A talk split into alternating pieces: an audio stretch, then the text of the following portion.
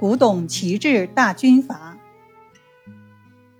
民国某年，大军阀严某酒色过度，身体急虚，后又偶感风寒，高热时见神昏正冲，虚汗淋漓，大有亡阳之余。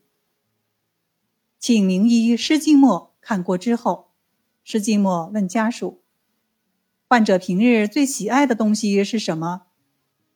是一件价值连城的古董瓷瓶。施金墨沉思片刻，开了处方，对家属一再叮嘱：有味药引子万不可缺。家属说：“不管是如何难找的药引，只要说出来名字就能找到。”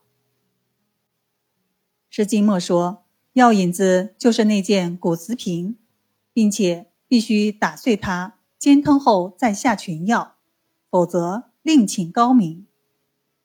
家属听后愕然，但为了治好军阀贵体，只好忍痛将瓷瓶打碎。患者服药后，方知心爱的古瓷瓶已被打碎，不由心疼的出了一身汗，但病情却由此好转，逐渐痊愈。原来。施金墨知道严某生性吝啬，不得不出此奇招。病人虚极加邪不能补，外感风寒，复又出汗不能攻，不发汗又无方可治，于是用了些平和药，加上打碎其心爱之物，让患者荆棘出汗，结散而愈。